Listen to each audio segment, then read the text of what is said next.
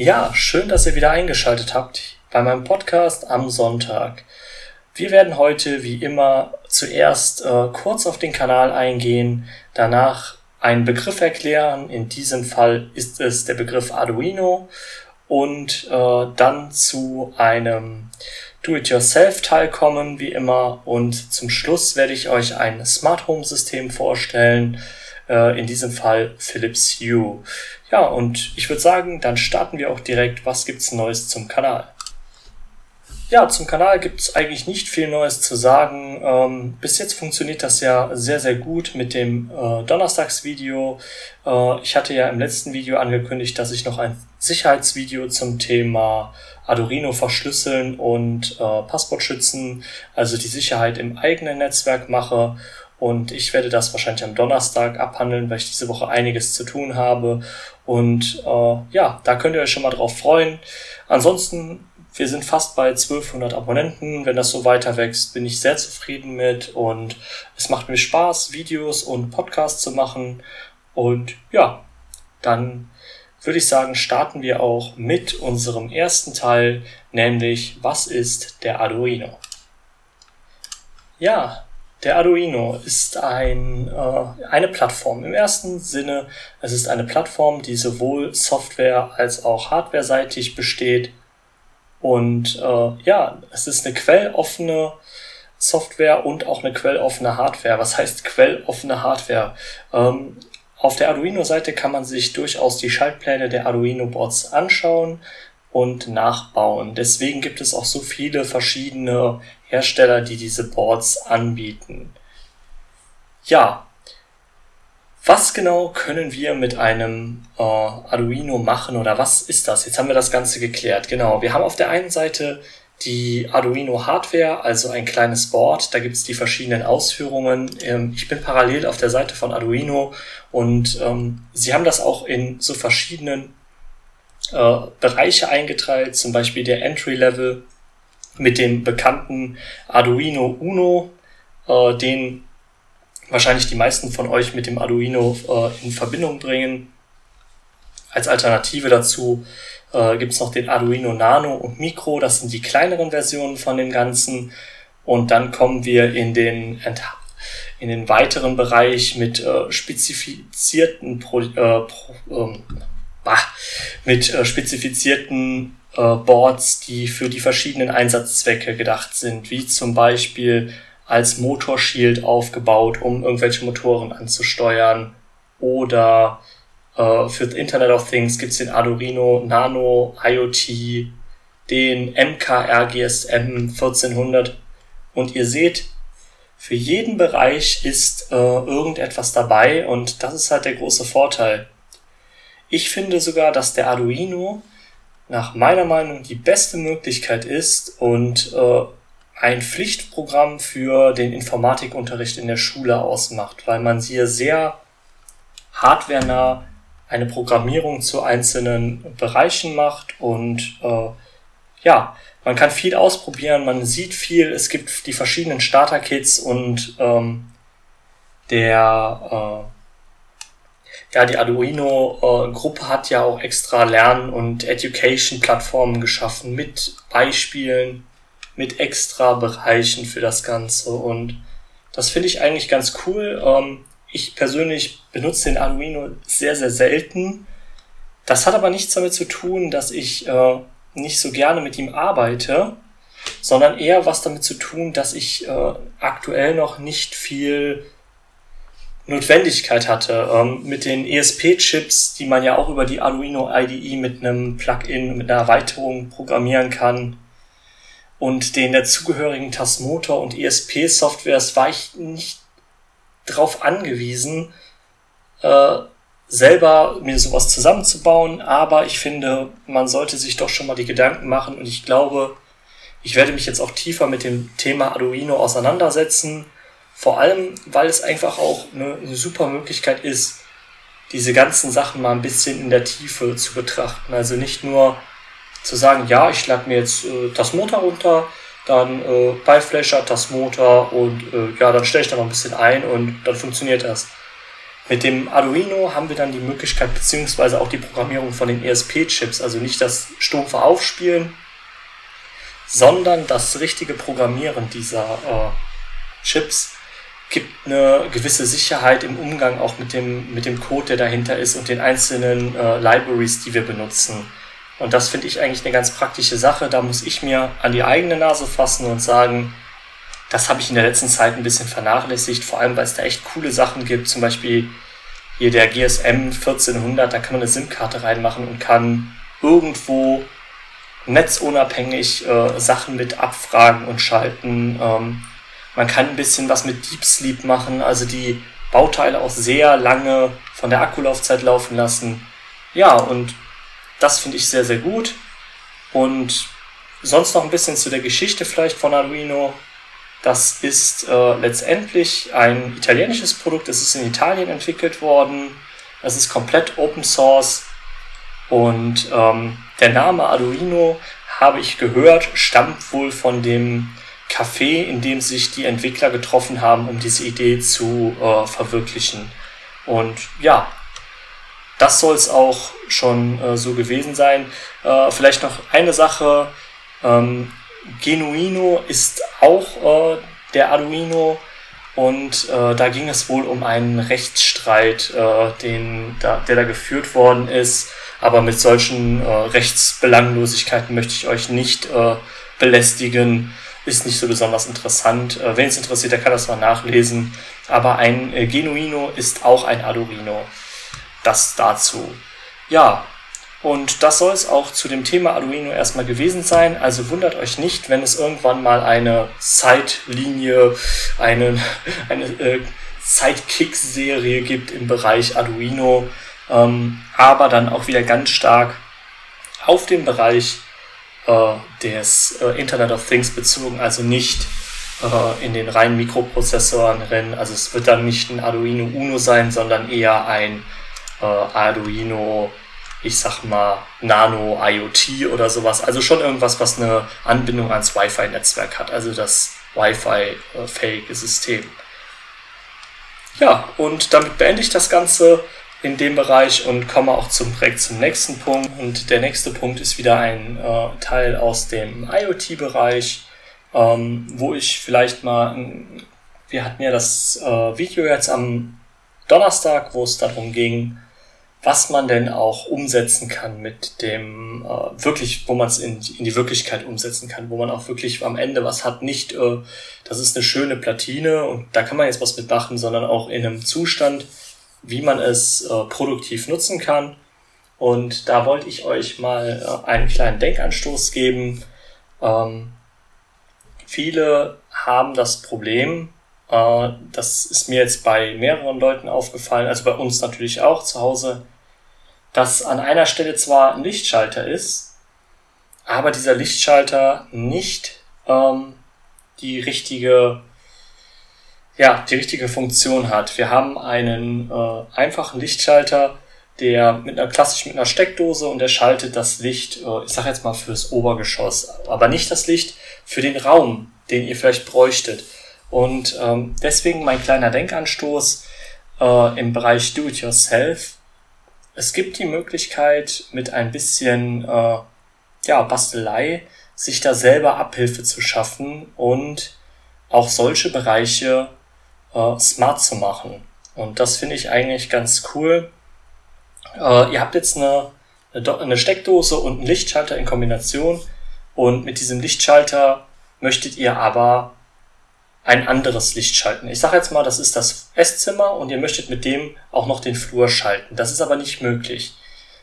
Es ist natürlich super viel Aufwand, äh, jetzt irgendwelche Kabel dahin zu ziehen, um das Ganze äh, nutzen zu können. Und da habt ihr die Möglichkeit, ganz einfach mit einem ESP in Kombination mit einem von mir aus Homatic Aktor oder Shelly, also ich favorisiere natürlich dann den Shelly, ähm, das Licht im Flur zu automatisieren, wenn das nicht schon passiert ist, und äh, euch über die Steckdose, beziehungsweise unter die Steckdose, müsst ihr gucken, äh, wie das bei euch mit den Kabeln aussieht, von wo die kommen, äh, eine weitere mit einer Bohrkrone, eine weitere Bohrung zu machen und äh, natürlich äh, ganz klar wieder auch hier die Sache, wenn ihr keine Ahnung davon habt und ähm, sagt, uh, das ist mir aber zu, äh, zu schwierig, dann natürlich jemanden, äh, eine, also es ist immer ratsam, eine Elektrofachkraft äh, hier dazu zu holen.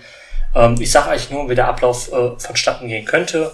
Ihr bohrt euch ein Loch äh, unter die äh, Steckdose oder über die Steckdose, je nachdem von wo die Kabel kommen.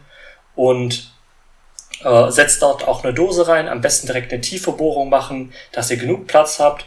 Und in diese Dose könnt ihr dann einen ESP äh, beziehungsweise eine Node MCU oder einen vergleichbaren Chip tun. Und den könnt ihr einfach mit einem weiteren Lichtschalter verknüpfen. Ja, da ist eigentlich nicht viel bei zu beachten, außer dass ihr natürlich, äh, dass ich keinerlei ähm, ja, Übernahme von irgendwelchen Problemen äh, jetzt hier übernehmen kann, keine rechtliche Handhabe ähm, gegen mich habt. Ich sage euch nur die Tipps, wie ihr es machen sollt äh, oder wie ihr es macht, ist natürlich eure Sache.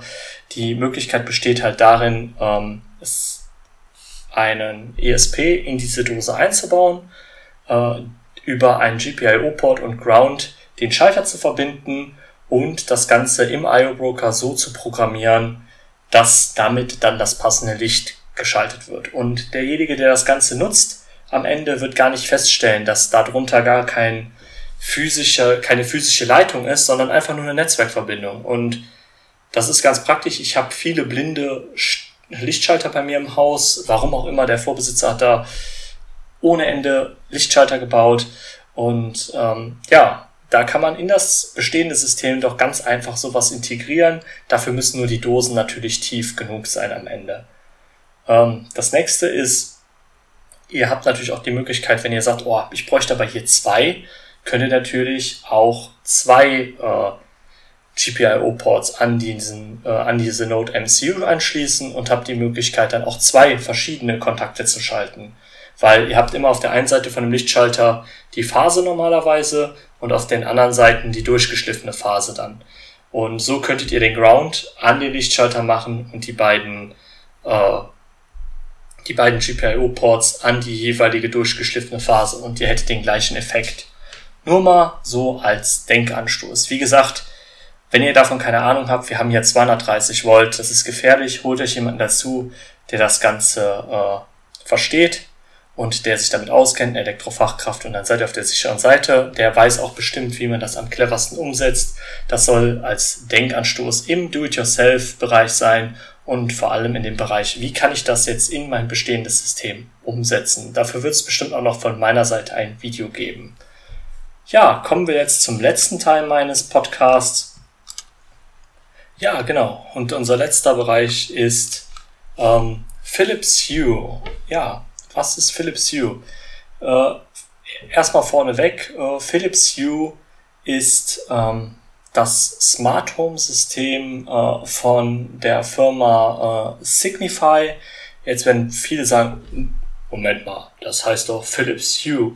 Genau, ähm, Signify ist eine ehemalige, der ehemalige Lichtbereich, ähm, ein ehemaliger Lichtbereich von äh, Philips, der aber äh, von der Philips-Gruppe ausgegliedert worden ist. Und ja, was bietet uns Philips Hue?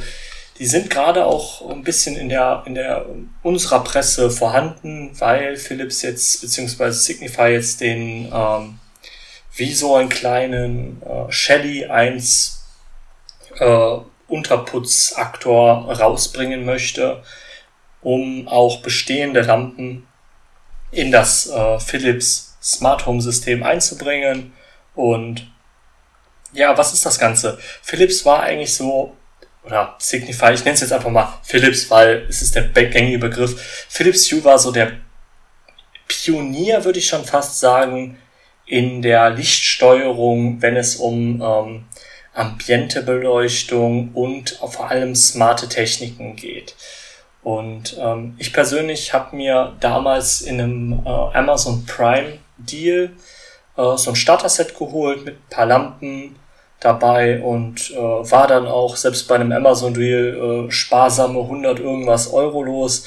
Ähm, ja, es ist wie viele dieser Systeme, ähm, es ist auf Beleuchtung spezialisiert. Es gibt die verschiedenen Komponenten, die für die Beleuchtung eingesetzt werden, wie zum Beispiel äh, LED-Stripes, verschiedene Glühbirnen. Natürlich gibt es das Gateway, es gibt äh, kleine Schalter zum Ein- und Ausschalten von diesen Lampen. Ähm, es gibt so einiges, was, was man benutzen kann. Es ist für mich aber kein, ja, kein vollwertiges ähm, Smart Home System, weil es ist, äh, ja, es ist, es ist natürlich, es ist irgendwo ein Smart Home System, aber es ist halt auch nicht vollständig. Es deckt einen sehr großen Bereich ab und dieser Bereich ist in dem Falle Beleuchtung. Ähm, das ist von ihnen, von denen sehr gut gemacht. Äh, sie haben die verschiedenen Sachen in ihre, in ihr Ökosystem aufgenommen, verschiedene Lampentypen und es sind viele Sachen vorhanden, Stripes, aber alles, was vorhanden ist von, von Philips Hue, ist unglaublich teuer. Also, wenn ich eins mit Philips Hue verbinde, ist es teuer. Das ist, das, ja, das ist für mich das, einfach das, das Ganze, was wirklich am, äh, am, am stärksten bei mir im Kopf geblieben ist, ist dieser unglaublich hohe Preis für das, äh, da habe ich andere Systeme äh, wie Drahtfree oder ähm, Xiaomi oder so, äh, die auch Lampen anbieten über ihre, boah, wie heißen die jetzt noch gleich? Die haben auf jeden Fall auch sowas und es ist äh, um einiges günstiger. Wenn ich sehe, so ein Doppelset GU10 Lampen kostet auf der, also diese Color GU10 Lampen kostet 99 Euro auf der Philips Seite. Wenn ich vier Lampen austauschen muss, da bin ich 200 Euro los. Ja, die sind wirklich gut und die Farb, das Farbspektrum ist toll und das will ich auch gar nicht sagen, aber hey Leute, 99 Euro, klar, es gibt das immer in einem Deal, aber wir sind ja nicht Onassis. Also äh, selbst diese einfachen E14 Kerzen, da kosten zwei Stück 44,95. Da bezahle ich bei Ikea keine 20 Euro für, für zwei Stück. Und das ist schon, äh, natürlich sind die Sachen besser, aber die sind, ja, ich finde den Preis einfach nicht gerechtfertigt und deswegen habe ich mich davon auch sehr schnell, Gott sei Dank hatte ich es in, in einem äh, Deal geschossen und habe es dann äh, ja, in einem Nicht-Deal wieder rausgeschmissen, weil ich einfach gesagt habe, das ist mir persönlich einfach äh, zu viel Geld. Ich glaube, die günstigsten Lampen fangen bei 29,95 an und äh, bei E10 so eine, so eine Doppelpackung GO10, jetzt sehe ich gerade, ich bin jetzt hier auf der Seite, äh, nicht dimmfähig, äh, nur an und aus äh, und mit einer Farbe, da ist man 20 Euro los. Und das finde ich doch schon sehr happig. Das ist die einfachste Version davon, äh, weil ich glaube, das will man ja auch nicht. Also man möchte ja keine Lampe, wenn ich eine Lampe ein- und ausschalten möchte, ja, dann baue ich mir einen Aktor ein. Äh, da möchte ich ja nicht, ich finde, das Schöne ist ja, dass man die dann von warm auf weiß, und das funktioniert gut. Also die Produkte sind wirklich sehr, sehr gut. Das will ich denen gar nicht unterstellen. Also ich hatte sie ja auch im Einsatz und ich muss sagen, die sind schon toll und das ist auch ein sehr schöner Farbs Farbspektrumwechsel. Die App ist toll aufgebaut, aber ich sehe einfach den hohen Preis. Wenn man natürlich nur so ein paar Lämpchen hat im Haus und man wechselt die, dann ist das in Ordnung. Aber wenn man wirklich viele Lampen und viele Strahler mit vielen Lampen drin, es macht keinen Sinn. Das nächste Problem ist, ich hatte regelmäßig das Problem, dass die Leute, beziehungsweise auch meine Frau oder ich, einfach den Lichtschalter betätigt haben. Und wenn ich den Lichtschalter betätige, dann kann ich so viel mit meiner Handy-App rumspielen, wie ich möchte. Und da passiert nichts, weil die Stromversorgung einfach gekappt ist. Also diese ganzen ähm, Systeme mit äh, Lampen, die man intelligent ein- und ausschalten kann, das ist okay, aber es hat immer das Problem, wenn ich die Hauptstromquelle abschalte, also den Lichtschalter auf ausdrücke, dann kann ich die Sache nicht mehr einschalten. Dann sitze ich im Bett, will die anmachen, das geht nicht, weil ich sie per ja, Lichtschalter ausgemacht habe. Und ja, deswegen finde ich einfach ein- und ausschaltbare Lampen für 19 Euro totaler Schwachsinn. Weil wenn ich mich da vertue, funktioniert es am Ende nicht.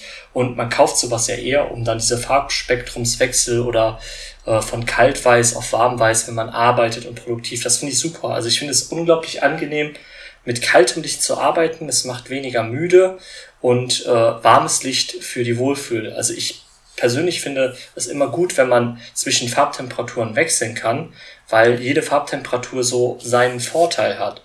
Aber da muss man sich wirklich überlegen, wow, ist das so viel Geld wert? Also es ist ja wirklich verdammt viel Geld. Und deswegen äh, ist für mich Philips Hue äh, von der reinen Umsetzung von der Technik und von allem ist das toll. Aber ich würde es trotzdem nicht als Kaufempfehlung setzen, weil ich einfach sage, es ist zu teuer. Äh, 50 Prozent weniger die ganzen Sachen und wir wären in der Preiskategorie, die ich immer noch zum oberen Preissegment zählen würde. Wenn so eine Lampe statt 49 Euro 29 Euro, also nicht ganz 50 Prozent, dann könnte man darüber reden. Aber äh, 49 Euro finde ich einfach sehr, sehr, sehr teuer. Weil wir wissen ja, dass die Technik dahinter nichts kostet. Das braucht uns keiner zu erzählen. Wir wissen es besser. Ich weiß, dass ich einen ESP-Chip für knapp einem Dollar in China, ich als Privatmann kaufen kann.